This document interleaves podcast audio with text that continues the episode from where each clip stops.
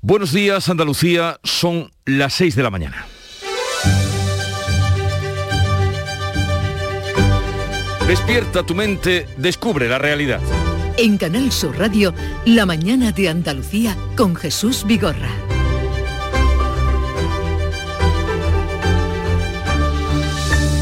A partir del primero de octubre, esto es, pasado mañana, la mitad de Andalucía estará en nivel cero de COVID y eso querrá decir que prácticamente se retornará, retornaremos a la vida cotidiana como antes de la pandemia, con la excepción del uso de la mascarilla, normas de distancia y desinfección con las que todavía vamos a convivir mucho tiempo.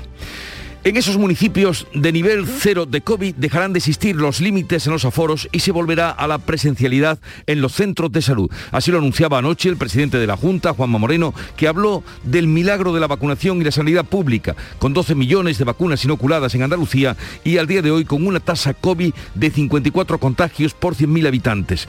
Una cifra cuya significación tal vez se entienda mejor si la comparamos, si se compara con los 951 casos por 100.000 habitantes que se daban en nuestra comunidad el primer día de febrero de este año, comparativa que también hizo el presidente en su explicación de esta nueva situación que entrará el próximo 1 de octubre.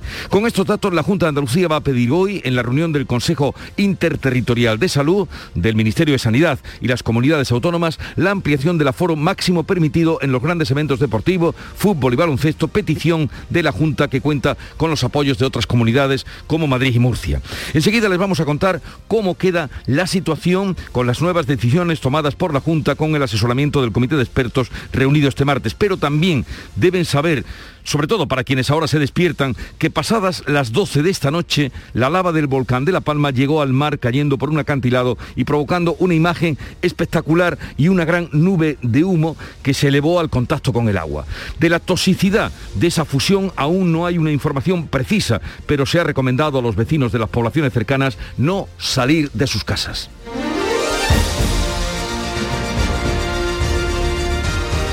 Así viene este día, este 29 de septiembre, pero antes de entrar en el grueso de la información, Carmen Rodríguez Garzón, buenos días. ¿Qué tal? Muy buenos días, Jesús. Vamos a dar cuenta del tiempo que nos espera. Hoy esperamos cielos poco nubosos despejados en Andalucía, intervalos de nubes bajas al final de la jornada de la vertiente mediterránea, donde también pueden formarse brumas matinales, sin descartar bancos de niebla. Bajan las temperaturas mínimas, en el extremo occidental suben las eh, máximas prácticamente en toda la comunidad. Va a soplar viento de levante en el litoral mediterráneo, arreciando al final del día será más intenso en el litoral oriental y también en el área del estrecho.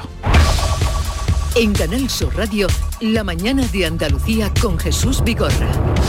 Noticias. Y ahora vamos con la información. Prácticamente la mitad de Andalucía recuperará la normalidad a partir del próximo viernes, 1 de octubre. Se eliminan en los distritos en nivel cero las restricciones de horarios y aforos. Lo anunciaba la pasada noche el presidente de la Junta tras la reunión del comité de expertos. Las revisiones de nivel se van a hacer entre hoy y mañana por parte de los comités territoriales. Ahora mismo no hay ningún municipio en Andalucía en nivel cero, si bien se prevé que el viernes ya la mitad de la comunidad esté en riesgo bajo. El resto aún deberá esperar a bajar sus niveles de incidencia de hospitalización y también a mejorar los datos de vacunación, entre otros parámetros. Esperamos que a partir de mañana una gran parte de Andalucía, más o menos la mitad, esté en riesgo bajo. ¿Qué significa eso? Significa que pasamos a nivel cero.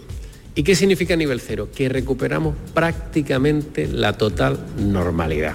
Se recupera el aforo completo en recintos culturales y deportivos independientemente del nivel de riesgo en el que se encuentre el distrito sanitario, aunque según explicaba Juanma Moreno se van a planificar y organizar entradas y salidas para minimizar el riesgo. El comité de expertos además ha aprobado la vuelta a la presencialidad en centros de salud y ambulatorios. El comité de expertos ha acordado la vuelta a la normalidad en la atención primaria, que recupera la presencialidad total, presencialidad total a partir del 1 de octubre. Hoy Andalucía va a solicitar al Ministerio de Sanidad en el Consejo Interterritorial de Salud que se amplíen hasta el 100% el aforo en eventos deportivos. Diez días después de la erupción del volcán Cumbre Vieja, la lava ha llegado al mar en la isla de La Palma.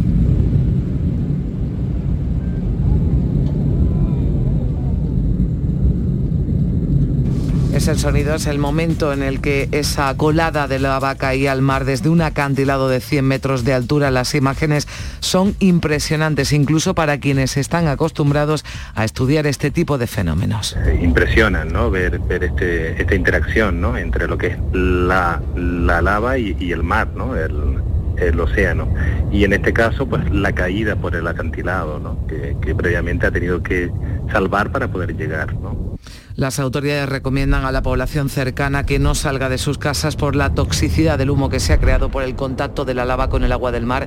Este es el sonido en directo a esta hora de esa erupción que sigue de ese volcán en la isla de La Palma. También preocupa la nube tóxica que ha generado la lava al contacto con los plásticos de invernaderos y con los fertilizantes. Ya en la actualidad política, Juanma Moreno inicia este viernes una ronda de contactos con los líderes de todos los grupos parlamentarios para negociar los presupuestos de la Junta de 2022. En el caso del PSOE asistirá el nuevo secretario general Juan Espadas, aunque no esté en el Parlamento. Para el consejero de la presidencia, Elías Bendoda, hay cuestiones que tienen que estar por encima de ideologías. Andalucía, decía, necesita aprobar sus cuartos presupuestos para financiar los servicios públicos esenciales, pero también para reafirmar la estabilidad en la comunidad. No es el presupuesto del gobierno, no es el presupuesto de los partidos que gobernamos, no es del presupuesto de la mayoría parlamentaria que tenemos en la Cámara. Debe ser el presupuesto más que nunca de la recuperación y del conjunto de los andaluces porque ese mensaje es fundamental. El líder socialista Juan Espadas ya ha lanzado su primera gran promesa electoral, garantizar, decía Espadas, el primer empleo de los jóvenes como un derecho. Garantizar como un derecho de nuestros jóvenes su primera oportunidad laboral y que la Junta de Andalucía, como gobierno de todos los andaluces, garantice esa primera oportunidad laboral, es un cambio radical en la forma de ver cómo enfrentamos ahora mismo lo que está lastrando las oportunidades de futuro para Andalucía. Y tras Ximo el presidente de la Junta continúa este miércoles con el presidente de Murcia, Fernando López Mira, su ronda de contactos para crear una alianza entre comunidades para pedir una reforma del sistema de financiación autonómica. El precio de la luz sigue sin dar tregua y marca un nuevo récord. Hoy se paga casi 190 euros al megavatio hora, supera el máximo histórico que marcó el 16 de septiembre. La franja horaria más cara superará los 200 euros, en concreto 208 euros, que se van a pagar entre las 9 y las 10 de la noche. La menos cara, porque no se puede decir que esté barata, ha sido ya a las 4 de la madrugada con un coste de 167 euros el megavatio hora. Y continúan los problemas con el abastecimiento de combustible en Reino Unido por la falta de transportistas. La escasez amenaza con afectar al sistema sanitario y otros servicios básicos. Por ello, el gobierno de Boris Johnson prepara la intervención de las Fuerzas Armadas para suplir la falta de camioneros que transporten el, el combustible a las estaciones de servicio más necesitadas. Ramón Valdivia, el director general de la Asociación del Transporte Internacional por Carretera, aseguraba anoche en el Mirador de Andalucía de Canal Sur Radio que no se trata de un problema exclusivo de los británicos. Ocurre también en otros países, entre ellos España es un aviso patente a los políticos también españoles, alemanes, estabais hablando de diferentes enfoques en diferentes países sobre eh, el enfrentamiento y la crispación. Pues en lo que coinciden parece ser todos los políticos es en dejar las cosas eh, pudrirse hasta que ya no tiene más remedio. En Gibraltar no existen problemas de desabastecimiento, los combustibles llegan desde España y en los supermercados solo faltan algunos productos procedentes de Reino Unido.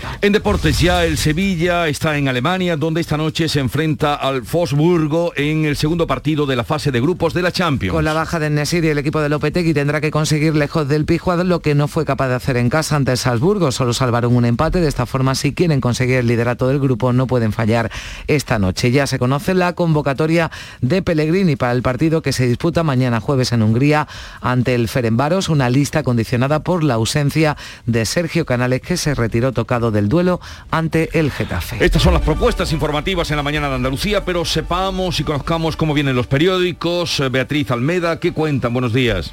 Muy buenos días. El fin de las restricciones y la llegada de la lava al mar son temas de apertura. Por ejemplo, en el diario de Sevilla. La provincia aún debe esperar para levantar todas las restricciones y la lava llega al mar en Tazacorte. El volcán formó una nueva lengua de material más fluido en su camino hacia el océano. Lo que nos toca a nosotros más de más cerca es eh, la portada de Huelva Información, la sombra de la riada. Vemos una máquina excavadora que vuelca escombros y restos sobre una montaña donde hay cientos de coches, muebles y enseres personales apilados. El gobierno andaluz solicita la declaración de zona catastrófica. Sigo con el diario de Cádiz. La provincia apunta a eliminar aforos y horarios desde este viernes. Y en Málaga hoy lo más destacado es que la atención primaria vuelve a ser presencial en Andalucía. La provincia se queda a 14 puntos de levantar todas las restricciones. Un accidente fallece al empotrar su vehículo contra una cabina del peaje de las Pedrizas. Una empleada que se encontraba en las instalaciones resultó herida. El conductor quedó atrapado y tuvo que ser escarcelado.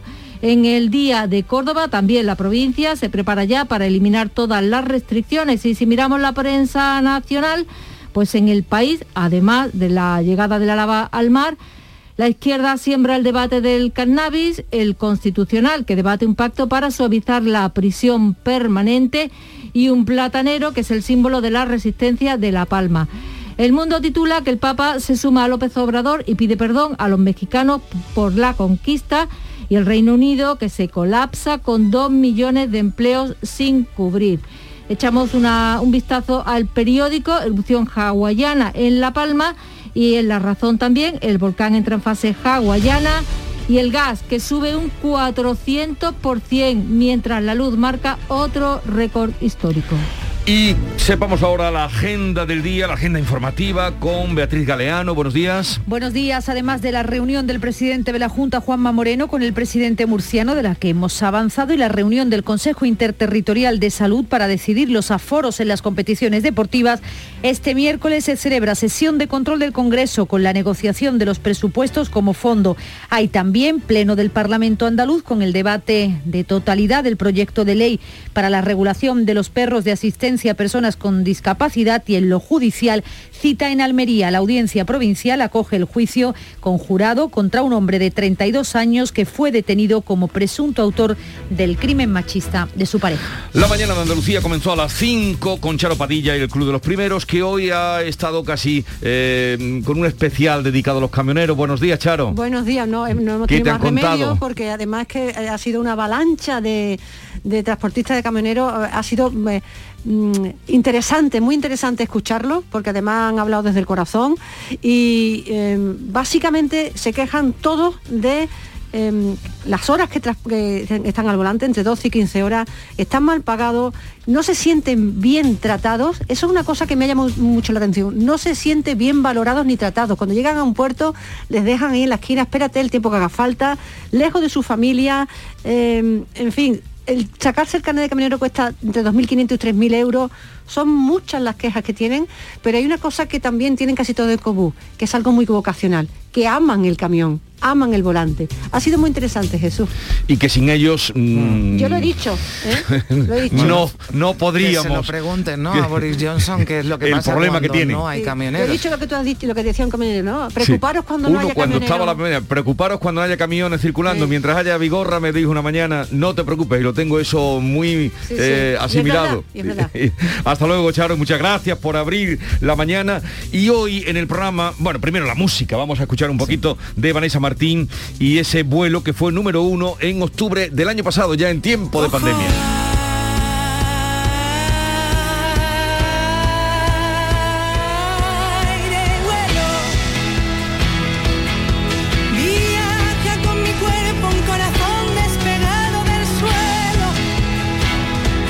Bien, hoy tenemos que advertir a nuestros oyentes que estén muy atentos a eh, las 8 siempre tienen que estar atentos, mm. pero hoy si son autónomos, si son, pequeñas empresas, todo, sobre todo. Porque hoy Rocío Blanco, que estuvo aquí no hace mucho tiempo, consejera de empleo, va a contarnos 8 y 10, empezado a las 8 cómo se han cambiado los requisitos mm. para optar a esos 1.109 eh, millones que han dado para ayudar a empresas y autónomos. Se amplía el plazo. Se ha flexibilizado algo eh, esos requisitos ¿no? para pedir las ayudas, que era la queja no solo de Andalucía, sino de otras comunidades autónomas, Jesús. Y ahora se incluyen algunas novedades, se pueden incluir algunos gastos fijos, nos va a dar los detalles y también facturas, porque eh, uno de los problemas que había era que solo facturas impagadas. Ahora facturas pagadas se van a poder incluir. Sí, aunque se ha ampliado el plazo hay que darse prisa porque en diciembre hay que tener ya pagado estas ayudas. Al 20 de octubre, así es que muy atentos todos, autónomos para, y pequeños empresarios que puedan aprovecharse de las ayudas. También habrá que estar muy atentos a lo que nos diga Santiago Carbo, que es catedrático de análisis económico de la Universidad de Granada, es eh, un analista económico muy reputado, ha tenido que salir del Reino Unido y nos podrá decir mucho de lo que allí está pasando. Sí, porque no faltan solo transportistas, ¿eh? faltan en muchísimos otros sectores. Es verdad que los transportistas es lo primero que se está notando por ese desabastecimiento en el combustible, pero le va a costar, me parece, más caro de lo que se Van a pagar caro el Brexit, van a pagarlo caro. Con el juez Emilio Calatayú, como cada miércoles, sesión a partir de las diez y media. El cambio climático con Javier Bolaño. Nos eh, visita hoy Paco Mir, uno de los del trío del tricicle, director ahora de una versión de eh, una obra de Lope de Vega, el hortelano, el perro del hortelano, con el actor Manolo Monteagudo. Y como es miércoles, con el consultorio del comandante Lara. Venga, dame una para que la prueben niños. Venga, va, que son buenísimas, son buenas las naranjas, ¿no, caballero? Maravillosa, esto es dulce, dulce, dulce como la armiva. Total, que le pela para la naranja al niño, le da la naranja al niño y le pega un bocadito el niño, del niño así. Ese niño. Papá, fuerte, papá, fuerte, fuerte. Dice el otro que yo, no decía tú que la naranjas estaba buena. Mira el niño lo que está diciendo. Mira el niño, papá, fuerte, fuerte. Y el otro, me, no miki el niño, el niño será delicadito, exagerado, ¿no? Y dice, no, cabrón, el niño es mudo. Humor, ingenio, música en directo entrevistas. Todo lo tienes en el show del comandante Lara. Y te esperamos los domingos en la medianoche para que disfrutes de la radio más original y divertida. ¡Vas a flipar! ¡Síguenos! El show del comandante Lara. Este domingo en la medianoche. Quédate en Canal Sur Radio, la radio de Andalucía. A vosotros, agricultores y ganaderos, que sabéis qué tiempo va a hacer con solo mirar al cielo que entendéis el idioma de los animales y que hacéis posible que los alimentos lleguen a la mesa. A vosotros que no tenéis horarios y que lucháis contra sequías, tormentas y heladas, es el momento de asegurar vuestro esfuerzo. Como cada año, el Ministerio de Agricultura, Pesca y Alimentación subvenciona los seguros agrarios para ayudar a miles de familias como la tuya. Asegura tu esfuerzo, asegura tu futuro. Gobierno de España. La mañana de Andalucía con Carmen Rodríguez Garzón. Canal Sur Radio. 6 y 17 minutos de la mañana, los distritos que pasen a nivel cero van a recuperar, se lo venimos contando, la normalidad de horarios y aforos a partir del viernes. Lo anunciaba el presidente de la Junta la pasada tarde-noche tras la reunión del comité de expertos. Las revisiones de nivel las van a hacer entre hoy y mañana los comités territoriales, por tanto, la mitad de Andalucía, si lo avanzaba el presidente, podría entrar en esta nueva situación de normalidad. El resto aún debe a esperar a bajar sus niveles de incidencia, también de hospitalización, entre otros parámetros. La vuelta a la normalidad en todos los distritos sanitarios de Andalucía en nivel cero. En esa zona dejarán de existir límites de aforo, límites de horario en comercio, hostelería y actividades de todo tipo.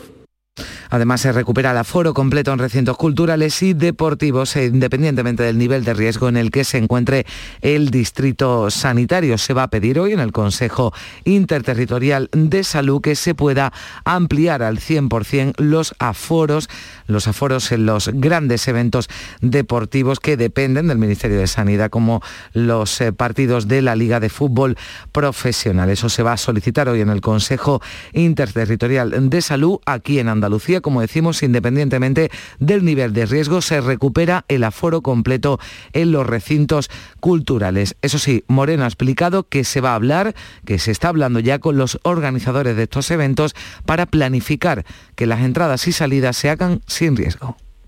La seguridad, el higiene, el uso de la mascarilla y el mantenimiento de la mayor distancia interpersonal siempre que sea posible. Así como evitar aglomeraciones y realizar las entradas y salidas de los recintos concurridos de manera ordenada.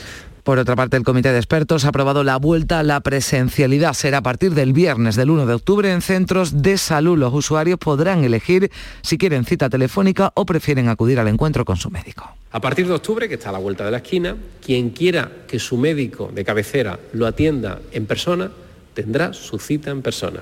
Y quien, por ejemplo, quiera conocer los resultados de una analítica por teléfono sin necesidad de tener que desplazarse a su centro de salud para ese trámite, podrá conocerlo y conocer esos resultados a través de una llamada de teléfono. Pues son las medidas, las principales medidas que van a entrar en vigor en la medianoche del jueves al viernes. El viernes ya estarán plenamente en vigor en toda Andalucía con esas eh, eliminaciones de aforos y de horarios en los municipios, prácticamente en la mitad de Andalucía que estén en nivel cero. Desde el 14 de marzo de 2020 hasta este martes 28 de septiembre, las restricciones, ya saben, se han sucedido en Andalucía. El primer decreto del estado de alarma, una figura excepcional de nuestra Constitución, marcó el inicio de los controles a la movilidad, las reuniones o las aperturas de locales comerciales. Termina, por tanto, una etapa en la lucha contra la pandemia. Beatriz Galeano.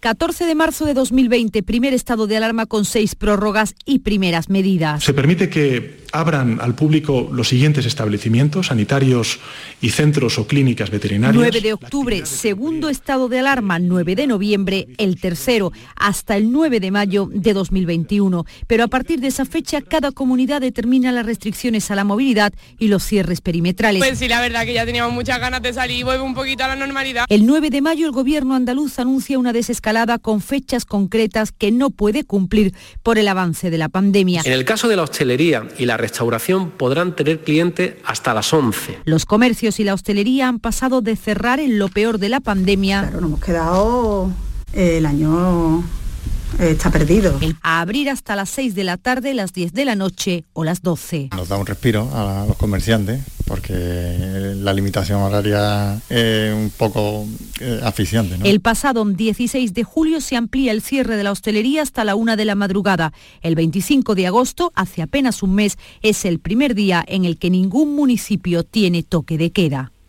Y también atención hoy a lo que está ocurriendo, a las noticias que nos llegan desde la isla de La Palma, porque el volcán lleva desde la medianoche, desde la pasada medianoche, arrojando lava al mar. Pocos minutos después de las 11 horas canarias, la colada de lava se precipitaba por un acantilado. Lo sigue haciendo de 100 metros de altura en el entorno de la playa de los Guirres. Al ser de noche, lo único que se ha podido ver a lo lejos son piedras candentes que caen al mar al entrar en contacto con el agua han formado una pirámide de vapor, un depósito de más de 50 metros de altura, así lo describía el grupo de geociencias marinas del Instituto Español de Oceanografía, que está siguiendo en directo el avance del magma y que grababa, lo están escuchando desde el mar ese momento.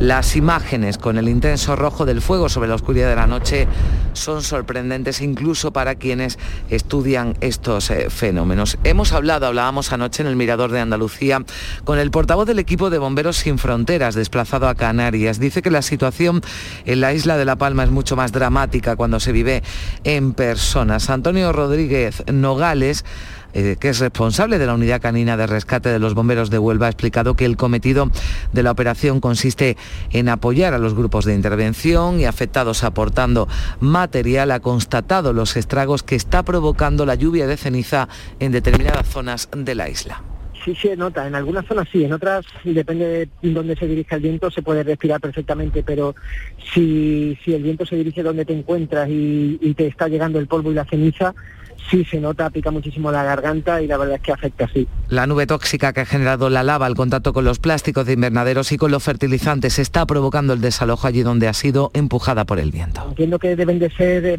emanaciones muy localizadas, donde se están produciendo esa llegada de la lava a las plantaciones, a las plataneras, donde esa, digamos, combustión de los plásticos puede producir esa nube tóxica, pero como te digo, son zonas creo que muy localizadas y que los grupos de intervención están procediendo a desalojar hacia donde se dirige el viento para proteger a la población de esas nubes. Este es el sonido que están escuchando en directo ahora mismo desde la isla de La Palma con esa erupción del volcán, con esa lava que, como decimos, ya alcanzaba a las 11 de la noche hora canaria, en torno a la medianoche hora peninsular, el mar. Llevábamos días esperando que esto ocurriera.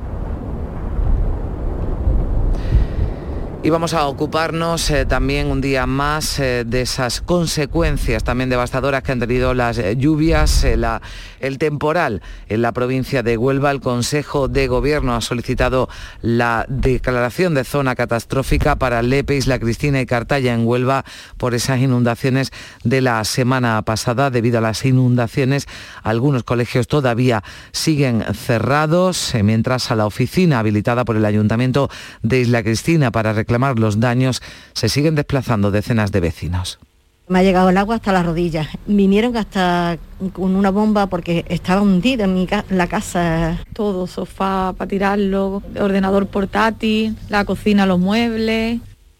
Y el Consejo del Gobierno andaluz llama la lealtad de todos los grupos políticos con Andalucía para negociar los presupuestos del año que viene. El presidente de la Junta va a iniciar este próximo viernes, eh, pasado mañana, la ronda de contacto con los partidos para tratar de garantizar los apoyos. Eh, la estabilidad debe prevalecer sobre la ideología, decía Elías Bendodo, el portavoz del Ejecutivo, para que Andalucía apruebe los presupuestos cuanto antes. Otra ronda de contactos la del presidente andaluz por la financiación autonómica, continúa hoy en el Palacio de San Telmo, como ya hiciera con el presidente valenciano. Juanma Moreno recibe a López Mira, al presidente de Murcia. Las tres comunidades suman el 30% de la población española y son las menos beneficiadas por el actual sistema. Lo recordaba Bendodo. Se va a reforzar el mensaje que ya se anunció la semana pasada. Y estas tres comunidades autónomas lo que van a pedir mientras se trabaja en un nuevo modelo de financiación es ya un fondo de compensación económico transitorio para las comunidades autónomas que recibimos menos dinero que la media. Y hablamos eh, del Gobierno Central en este caso, que está convencido de que podrá aprobar el proyecto de ley de presupuestos generales del Estado para 2022 en la primera quincena de octubre y así cumplir con su compromiso de que estén en vigor en tiempo y forma. Y esto a pesar de que ni Unidas Podemos ni otros socios como Esquerra dan por hecho un acuerdo inminente e insisten en que siga habiendo escollos. Al igual que ya ocurrió el año pasado, se prevé que los socios de gobierno, del gobierno de coalición, apuren hasta el último momento para cerrar un acuerdo. Pero la portavoz del gobierno, Isabel Rodríguez, defiende que los presupuestos son una herramienta muy poderosa para la transformación del país y clave para la ejecución de los fondos europeos de recuperación. La primera de ellas que no nos podríamos perdonar como país no ser capaces de ejecutar estos fondos europeos que hemos logrado y que hemos liderado para eh, cambiar y transformar nuestro país. Y en segundo lugar, porque estos son los presupuestos que vienen a dar respuesta a la recuperación económica justa que trabaja el Gobierno de España. Creo que son dos razones muy poderosas que animarán a una inmensa mayoría de los grupos eh, parlamentarios a, darles eh, una respuesta positiva.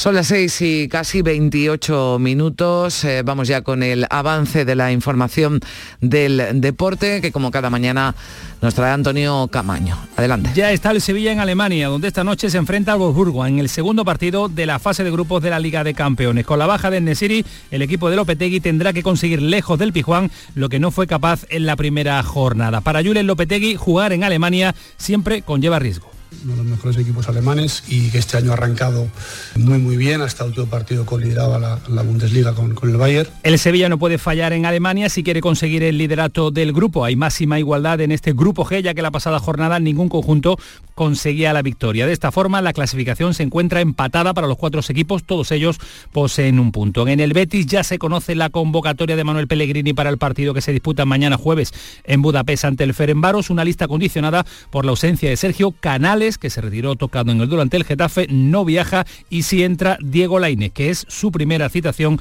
para este curso. Y el Granada no levanta cabeza y el crédito de Robert Moreno parece agotarse. El equipo no funciona, los resultados no llegan y las dudas en torno a la labor del eh, técnico catalán se ha multiplicado. Así parece que se juega su puesto el próximo fin de semana ante el Sevilla. Y una buena noticia que recibimos en el día de ayer porque el presidente de la Junta de Andalucía, Juanma Moreno, confirmó que va a haber 100% de aforo en los estadios de fútbol y en los pabellones de baloncesto. La Junta de Andalucía propondrá al Gobierno de España que a partir de este fin de semana vuelva todo el público a los estadios y que la Liga y demás competiciones deportivas que tienen un carácter profesional se celebren con el 100% del aforo tal como nos han pedido propios clubes. ¿no? Oye, Harry, ¿sabes que ya puedes descargarte la nueva app de Canal Sur Radio? ¡Qué maravilla! ¿Has oído eso, Marlenber? ¡Ole, su primo! ahora mismo me la bajo. En la nueva app de Canal Sur Radio, Harry puedes escuchar los cinco canales de la radio pública de Andalucía. Canal Sur Radio, Radio Andalucía Información, Canal Fiesta, flamencoradio.com y Canal Sur Radio Música. Y además todos los podcasts, la radio a la carta y la programación local de todos nuestros centros. ¡Harry! No esperes más y hazte ya con la nueva APP de Canal Sur Radio. Sí, señor. Quédate en Canal Sur Radio, la radio de Andalucía.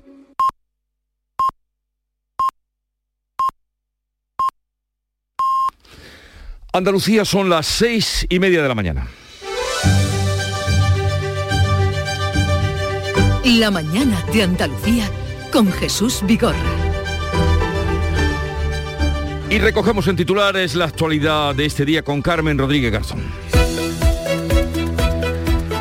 Casi la mitad de Andalucía recupera este viernes, recuperará este viernes la normalidad con la eliminación de las restricciones. En los distritos sanitarios que tengan nivel cero, una incidencia por debajo de 50, desaparecen los límites de aforos y horarios en comercio y hostelería. Para toda la comunidad el aforo autorizado será del 100% en teatros, conciertos, auditorios, museos y plazas de toros. El comité de expertos ha aprobado la vuelta a la presencialidad en centros de salud y ambulatorios. A partir de octubre los usuarios podrán elegir si quieren cita telefónica o prefieren acudir al encuentro con su médico. También se recupera el aforo completo en las competiciones deportivas que estén bajo la autoridad de la Junta. El Ministerio de Sanidad y las comunidades acordarán hoy ampliar el aforo de los grandes eventos deportivos. Actualmente está fijado en un 60% en los recintos abiertos, en un 40% en los cerrados. Podría ser del 100% si prospera la propuesta que lanzará Andalucía en el Consejo Interterritorial de Salud. La lava del volcán de La Palma ya ha caído al mar en una zona de acantilados de 100 metros de altura. Pasada la medianoche, a las 11 horas canaria, ha llegado la lava al agua en la costa de Tazacorte. Ha provocado una inmensa columna de vapor de más de 50 metros, de momento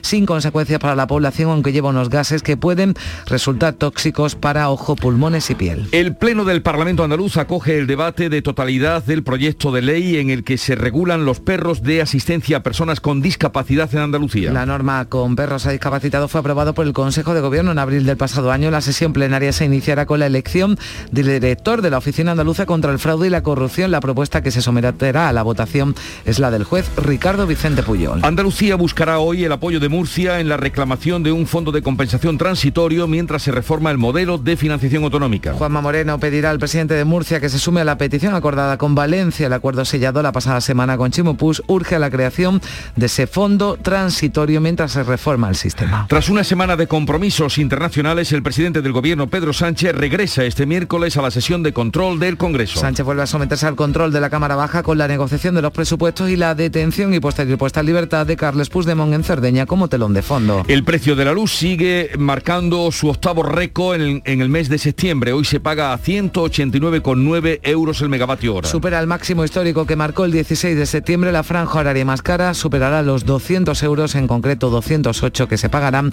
entre las 9 y las 10 de la noche. ¿Y el tiempo para hoy? Hoy esperamos cielos eh, poco nubosos o despejados en Andalucía. Bajan las temperaturas mínimas en el extremo occidental, sube las máximas, soplará viento de levante en el litoral mediterráneo, arreciando al final del día, será más intenso en el litoral oriental y en el área del estrecho. Hoy es eh, uno de esos días en los que todo el mundo sabe el santo del día, 29 de septiembre, San Miguel Arcángel. Según la tradición cristiana, el primer ministro de la corte celestial, de ahí su vestimenta con guerrero, eh, casco, espada y escudo. Luego vinieron otros, pero el arcángel San Rafael. Pero en Córdoba no se mueven No, del no. 24 de octubre. No. Entonces lo decimos. Y luego vino también la festividad de San Gabriel, que supongo que la celebran hoy. Pero Sí. hoy San Miguel. San Gabriel, que es el eh, patrón de la radio, bueno, los trabajadores, ¿no? De la radio, porque ¿Ah, fue sí? el primer gran comunicador. Bueno, me lo está chivando Víctor Manuel de la Portilla, que es el... sí, Sí, sí, sí, porque Dios te salve María. Dios te salve Claro, María. no, ya me estaba me lo estaba relatando, pero ya le he dicho para que si no no puedo escuchar a Jesús porque Pero yo- hoy- ya iba a ser ya aquí iba a Hoy sí que tendrás y tendremos Migueles todos a los que felicitar y Gabrieles. Sí, sí, sí, sí, sí. Porque Rafael no. Rafael, los de No, Córdoba, bueno, acuérdate de de, no Córdoba no. que se molestan. Eh, y luego ya lo recordaremos el día 24 porque lo llevan, celebran sus peroles además. Pero hoy Mm. es San Miguel, acuérdense para felicitar a quien tengan cerca. Y tal día como hoy, de 1864, el Tratado de Lisboa entre España y Portugal, en el que se fijaron las fronteras hispanolusas. No hace tanto tiempo, 1864. Pues no. No hace tanto tiempo. Tal día como hoy, dos Migueles mm, nacieron. Uno, Miguel de Cervantes, en 1547, tal día como hoy nació, y en 1864 nacía Miguel de Unamuno, escritor, político, filósofo y raro. Y esto, claro, se llama Miguel, esto es muy típico también, que uno le ponga el nombre sí, del, sí, sí, día, en el del que, día en el que nace. en el que nace, Y además eh, hay, hay muchísimos Mm. eh, iglesias con el nombre de San Miguel. Y la cita de hoy, viendo esas imágenes que ustedes, los que se despiertan ahora, pronto las verán, le venimos contando de la caída eh, de, de la lava en ese gran acantilado, una frase que dice así, en la naturaleza no hay recompensas ni castigos, hay consecuencias es de Robert Green Ingersoll, le llamaban Bo Ingersoll, un libre pensador de la época dorada de, de- de Estados Unidos, político, orador, le llamaban el gran agnóstico a este eh, Bo Ingersoll. Pues eh, me parece muy interesante la reflexión, porque ahora se habla, la naturaleza nos castiga. No, la naturaleza- No, no, no nos castiga ni nos premia, es verdad. Dice, ¿no? Nos- En la naturaleza no hay recompensas ni castigos, hay consecuencias. Y es lo que tenemos ahora por delante. Pero vamos a fijarnos en la prensa que ya ha repasado eh, Beatriz Almeida para que ustedes estén al tanto de lo que trae el kiosco. Bea, te escuchamos. Pues comenzamos con el ABC. La Junta eliminará el viernes las restricciones en media Andalucía. Los municipios que pasado mañana pasen a este nivel volverán a la normalidad absoluta. Titula la razón que el volcán entra en fase hawaiana, la emisión de la lava es más rápida, fluida y arrasa plásticos y fertilizantes. Vemos la imagen central de esa erupción.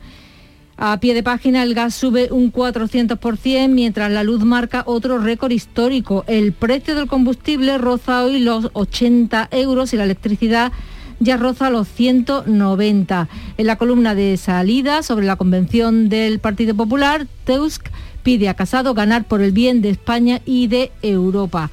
En el mundo, el pollo Carvajal declara al juez que Monedero cobró 20.000 euros del chavismo.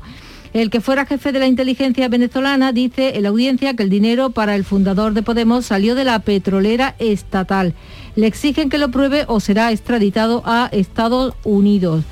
Otra imagen de portada es la de las colas en las gasolineras. Cola y violencia en las gasolineras. El Reino Unido se colapsa con dos millones de empleos sin cubrir. La fuga de extranjeros durante la pandemia y la imposibilidad de que otros ocupen su lugar por el Brexit amenaza el abastecimiento de la isla.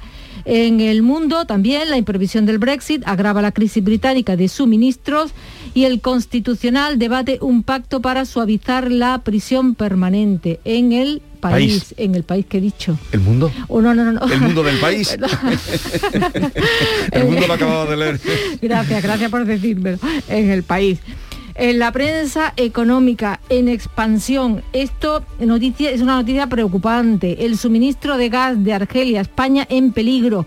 Las tensiones entre Argelia y Marruecos amenazan con dejar a España sin el gas del Magreb, que eh, representa casi la mitad del suministro.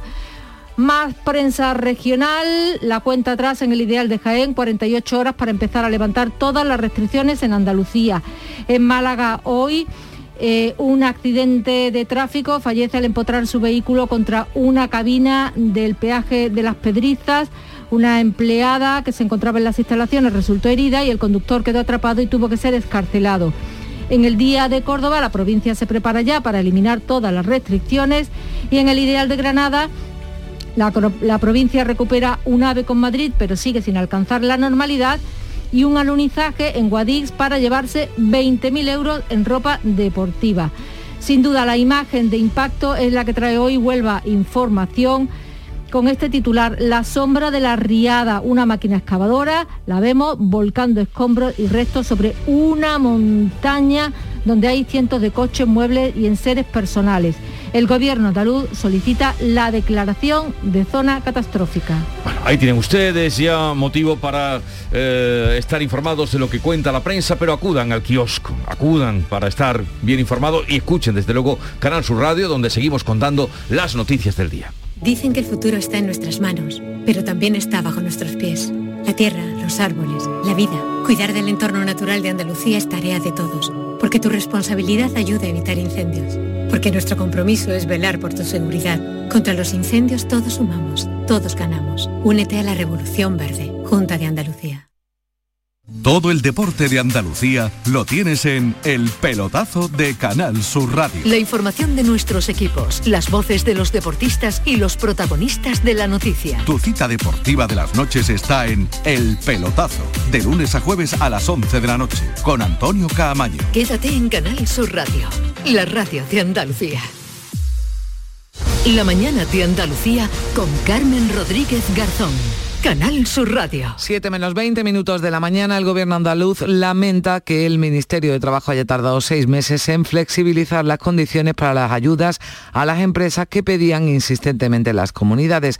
Son 1.109 millones de euros para la solvencia de pymes y autónomos que se van a poder solicitar hasta el 20 de octubre. La consejera de Empleo, Rocío Blanco, ha saludado esta rectificación del Gobierno, pero ha lamentado el retraso de seis meses desde que se las ayudas. Recordamos que comunidades como la nuestra advirtieron de que las condiciones que eh, ponía el Gobierno impedían beneficiarse a muchos autónomos. Hasta la fecha en Andalucía se han contabilizado algo más de 38.000 solicitudes, 22.600 son favorables. Hablamos de un importe de unos 330 millones de euros. Son 1.109 los que se han destinado a Andalucía. La consejera lamentaba que no se amplíe el plazo de pago, se mantenga a finales de diciembre. Esto generará muchas complicaciones a la Administración Autonómica para resolver y pagar en dos meses las solicitudes de ayudas, aunque asegura hará todo lo que esté en su mano. Se han causado mucho daño al tejido productivo por hacer mal las cosas, por no escuchar. Porque el que haya tardado casi medio año en rectificar ha implicado consecuencias graves para la empresa y muchas de ellas para los trabajadores autónomos, muchos de ellos pues le ha costado la supervivencia. Y como ya veníamos eh, contando, esta semana el Gobierno aprobaba este martes la sexta prórroga de los ERTES y la de las prestaciones por cese de actividad ligadas al COVID para los autónomos hasta el 28 de febrero del próximo año. El Consejo de Ministros también daba luz verde a la subida del salario mínimo a 965 euros mensuales en 14 pagas y efectos desde el 1 de septiembre. Según la vicepresidenta segunda y ministra de Trabajo, Yolanda Díaz, está demostrado que la subida del salario mínimo, un que mandaba a los que se oponen a esa subida, ha reducido recordaba Díaz, la brecha salarial entre hombres y mujeres. La subida del salario mínimo interprofesional ha supuesto que nuestro país reduzca la brecha de género dos puntos y además ha supuesto que los, deciles salariales más bajos, sustancialmente las mujeres y los jóvenes, vean mejoradas eh, sus rentas salariales. Y el ministro de Seguridad Social, José Luis Escriba, ha vuelto a dar explicaciones sobre esas polémicas declaraciones en las que hablaba de aumentar la edad de jubilación y que han sido corregidas tanto por miembros de los dos partidos que forman el gobierno de coalición. Tras el Consejo de Ministros de este martes, Escriba manifestaba y volvía a aclarar que en sus declaraciones se refería a los trabajadores de más de 55 años que se han visto expulsados del mercado laboral por un despido o por un ERE. Cuando se le preguntó si se había sentido desautorizado, el ministro de Seguridad Social no lo negó. Bueno, yo creo que es evidente que eh, algunas de las reacciones que hemos visto eh, durante los últimos dos días eh, se, hacía, digamos, se, se han manifestado sin conocer exactamente lo que yo había dicho. Claro es evidente.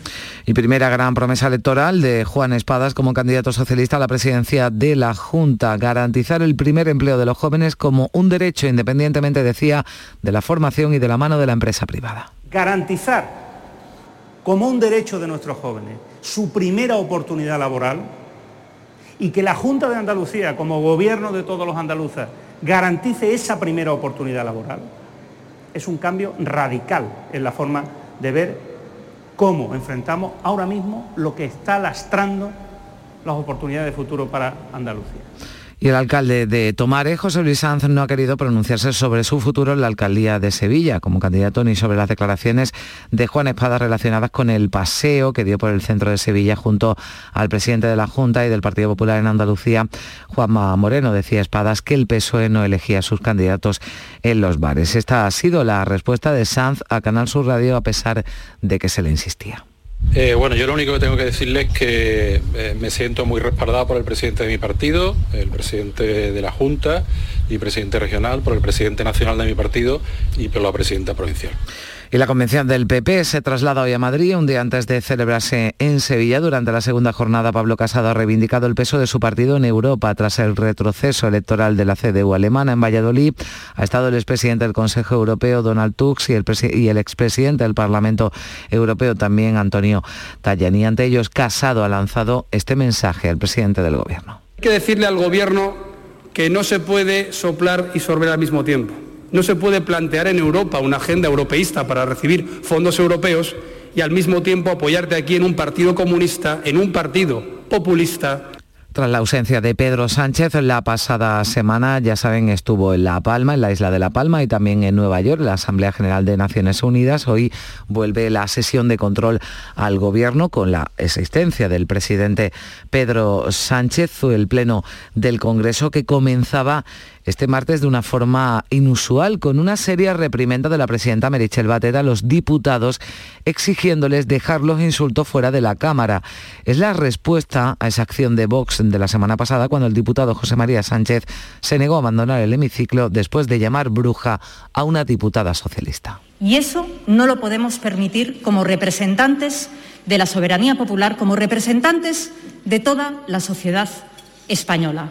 Los insultos y las ofensas deben quedar fuera de esta Cámara en la crónica judicial, la Audiencia Provincial de Almería coge desde hoy el juicio conjurado contra un hombre de 32 años que fue detenido como presunto autor del crimen machista de su pareja. El cuerpo de la mujer fue encontrado por un operario en la planta de residuos de Gador tres días después de la muerte de la víctima. Ya estaba en avanzado estado de deterioro. El juicio comenzará con la constitución del jurado y la declaración del procesado que se enfrenta a un delito de asesinato. La Fiscalía pide para él 23 años de cárcel. Y la dirección del Hospital Regional de Málaga investiga la muerte de una bebé de cuatro meses que había sido llevada hasta ocho veces en cinco días a las urgencias del Hospital Quirón y también del materno infantil.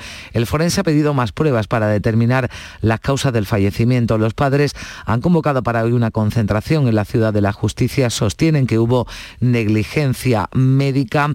El eh, juzgado autorizó una primera autopsia que se practicó el domingo, pero que no ha sido concluyente. Lo explicaba el abogado de la familia Manuel Temburi.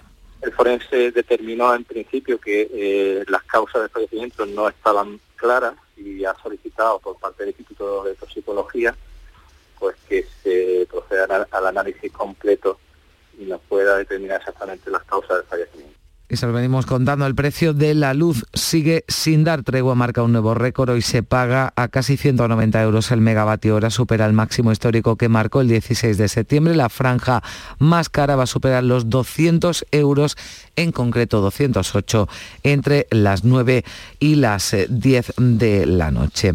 Los agricultores del campo de Almería han alertado en este caso por la caída de precios de los productos hortofrutícolas, entre otros factores por la competencia del género que viene de fuera. En el caso del calabacín y el pepino, los precios son un 45% más bajos en el inicio de la campaña. Los agricultores anuncian movilizaciones para el próximo 8 de octubre, mientras en Reino Unido sigue sin solucionarse el desabastecimiento de combustible en las gasolineras por la falta de transportistas. La escasez amenaza con afectar al sistema sanitario y a otros servicios básicos. El gobierno de Boris Johnson está ultimando ya la intervención de las Fuerzas Armadas para suplir esa falta de camioneros. Eh, sobre este problema de desabastecimiento que se vive estos días en el Reino Unido, Ramón Valdivia, el director general de la Asociación de Transporte Internacional por Carretera, ha en el Mirador de Andalucía de Canal Sur Radio que no es un problema exclusivo de los eh, británicos, también es un problema que afecta a España donde asegura hay un déficit de 5.000 conductores profesionales de larga distancia. En la última década la edad media ha aumentado 10 años de estos profesionales, a la vez que no hay jóvenes que quieran trabajar en el sector del transporte. Afrontarla porque si se para el transporte de mercancías, pues se para la industria, se para el comercio, se para el sector agropecuario, se para la exportación. Es verdaderamente algo eh, que, no, no podemos afrontar y que estamos viendo venir no pueden decir, no lo sabíamos, llevamos años avisando de esto, hay incluso informes del, del, Parlamento Europeo sobre el tema, pero no se están tomando medidas. Y la presidenta de la Comunidad de Madrid, Isabel Díaz Ayuso, se ha mostrado sorprendida por las palabras del Papa Francisco que ha pedido perdón a México por los errores de la Iglesia frente al legado que supuso, decía Ayuso en Washington, llevar el catolicismo y la libertad al continente americano. A mí me sorprende que un católico que habla español eh, hable así a su vez de, de un legado como el nuestro que fue llevar precisamente el español y a través de las misiones el catolicismo y por tanto la civilización, la libertad al continente americano. Es sorprendente, sin más. Pues eh, distinta la interpretación de Ayuso a la que hace el Papa, que como decimos en una carta dirigida a México indicó que para fortalecer las raíces es preciso hacer una relectura del pasado teniendo en cuenta luces y sombras. Esa mirada, dice el Papa Francisco, incluye un proceso de purificación de la memoria, reconocer los errores cometidos en el pasado que han sido muy dolorosos. Llegamos a las 7 menos 10 minutos de la mañana, se quedan ahora con la información local. En la mañana de Andalucía de Canal Sur Radio, las noticias de Sevilla. Con Pilar González. Hola, buenos días. 72 municipios de la provincia recuperarán el viernes la normalidad. Son los pueblos de los distritos Sevilla Este, Sur y Sierra Norte que tienen una incidencia por debajo de los 50 casos por 100.000 y por tanto hoy el comité de alerta los situará en nivel cero, riesgo bajo. Aljarafe y la capital siguen por encima y previsiblemente se mantendrán en nivel 1, tal como estamos ahora. Hoy tenemos brumas en el Bajo Guadalquivir, intervalos de nubes alta, viento variable flojo y la máxima prevista es de 31 grados en Écija y 30 en Lebrija, Morón y Sevilla. A esta hora 21 grados en la capital. ¿Compras? Welcome. ¿Alquilas? Welcome. ¿Inviertes? Welcome. En Welcome Home tenemos tu casa ideal. Acércate al Hotel NH Collection el 1 y 2 de octubre. Acceso gratuito. Para más información, entra en www.welcomehomesevilla.es. En Canal Sur Radio, las noticias de Sevilla. Tres distritos sanitarios, Sierra Norte, Sevilla Este, Distrito Sur, recuperan la normalidad a partir del viernes. Están por debajo de los 50 casos por 100.000 y esto supone que el comité de alerta que se reúne hoy podría decretar su nivel de alerta cero, que supone riesgo bajo. 72 municipios. Casariche es uno de ellos. De hecho, no tiene ningún caso de COVID. Es uno de los 36 pueblos sevillanos que tienen cero casos. Está en la zona este de la provincia y fue el primer pueblo de toda Andalucía que se perimetró el 30 de septiembre del año pasado, justo cuando entrábamos en la segunda ola tras el verano. Tenía entonces una tasa superior a los 4.500 casos. En Canal Sur Radio, el alcalde Basilio Domingo ha dicho que espera que todo lo vivido sea un aprendizaje y los vecinos se sigan protegiendo, aunque las medidas se flexibilicen. Creo que la experiencia nos debe servir para algo. Ocurre que sí es verdad que paso de la semana, de los meses, pues se va cansando también, ¿no? Es lógico, ¿no? También que vayamos relajando en algunas medidas, pero tenemos que estar siempre alerta y más y ahora cuando llegan ya épocas de, de más frío, donde estamos socialmente más en espacios cerrados y demás, tenemos que, controlarlo y debemos de no seguir bajando la guardia en ese aspecto. En el Aljarafe la incidencia es de 54,5 y en la capital de 81,6. La media en la provincia sigue bajando, es de 61. En los centros de salud, esta vez sí en toda la provincia, se va a recuperar la normalidad también a partir del viernes y el aforo completo en locales de ocio, bares, teatro, cines y plazas de toro. En las últimas horas, Salud ha sumado 110 contagios, ningún fallecido. Hay 85 hospitalizados, 28 están en UCI y casi 3 millones de personas están vacunadas en nuestra provincia. Hoy se vacuna sin cita previa en el Saucejo, en Estepa, en Dos Hermanas y en la capital en el Hospital de Valme y en la sede del Distrito Sanitario. Además, la Universidad Pablo de Olavide abre hoy un punto de vacunación sin cita previa, tanto para primeras como segundas dosis, dice el rector Francisco Oliva. Cualquier miembro de la comunidad universitaria que o bien le falte una dosis o bien no haya mm, eh, tenido ningún tipo de vacunación, pues pueda hacerlo inmediatamente en la universidad, sin ni siquiera tener que desplazarse fuera. A esto hay que añadir que un centro de educación infantil y primaria permanece cerrado por casos positivos y nueve aulas de otros centros han sido clausuradas. La guardería El Triángulo de la capital ha vuelto a abrir y 15 aulas han reabierto ya. 6 de la mañana y casi 54 minutos. Porque realizar una obra eficaz y eficiente en Sevilla es posible.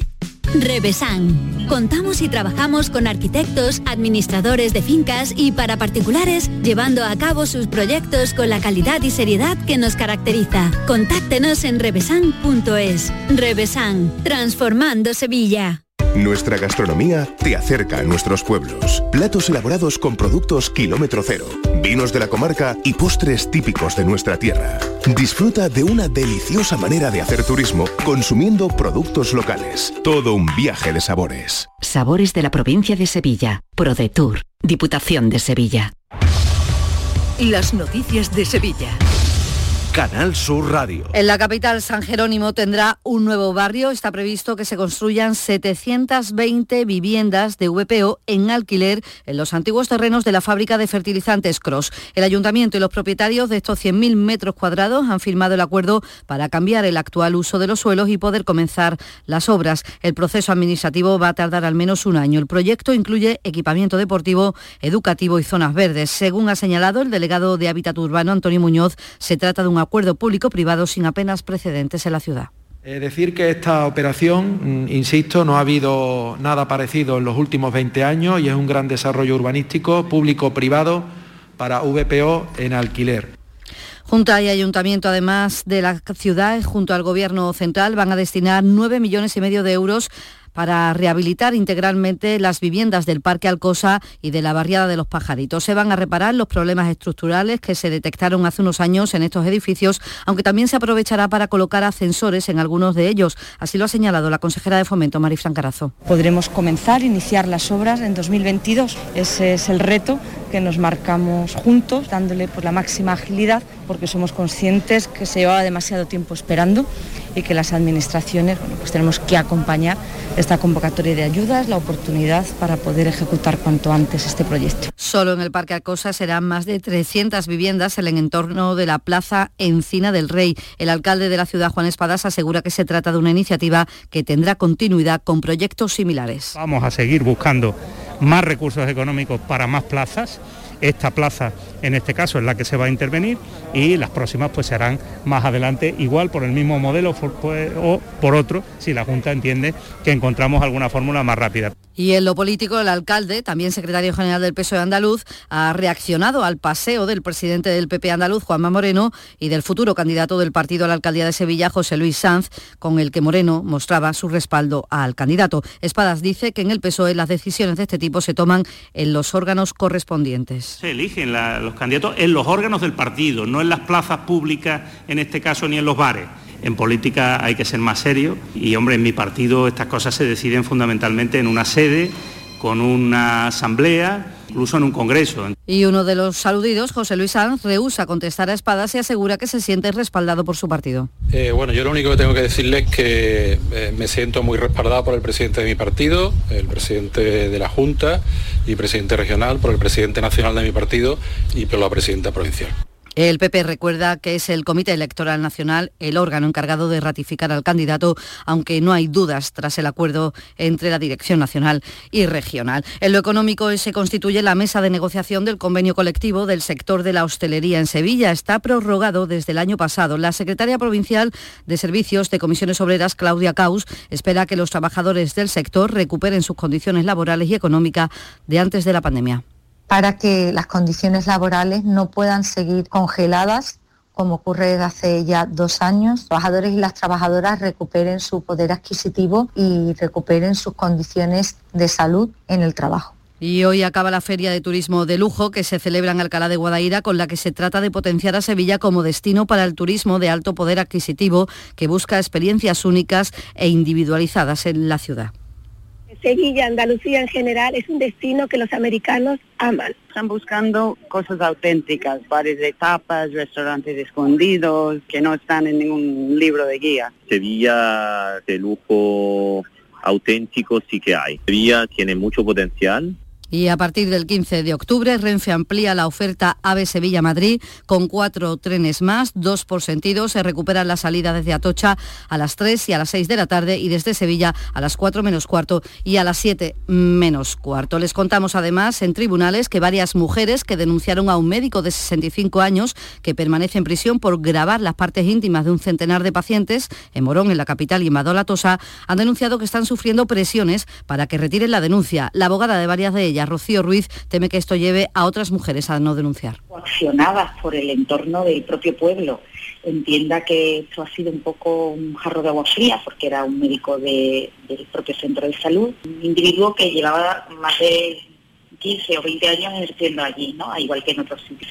Han pasado de ser víctimas a ser culpables. Eh, en aras de evitar ese juicio paralelo es por lo que nosotros nos hemos movido. Deportes, Antonio Camaño.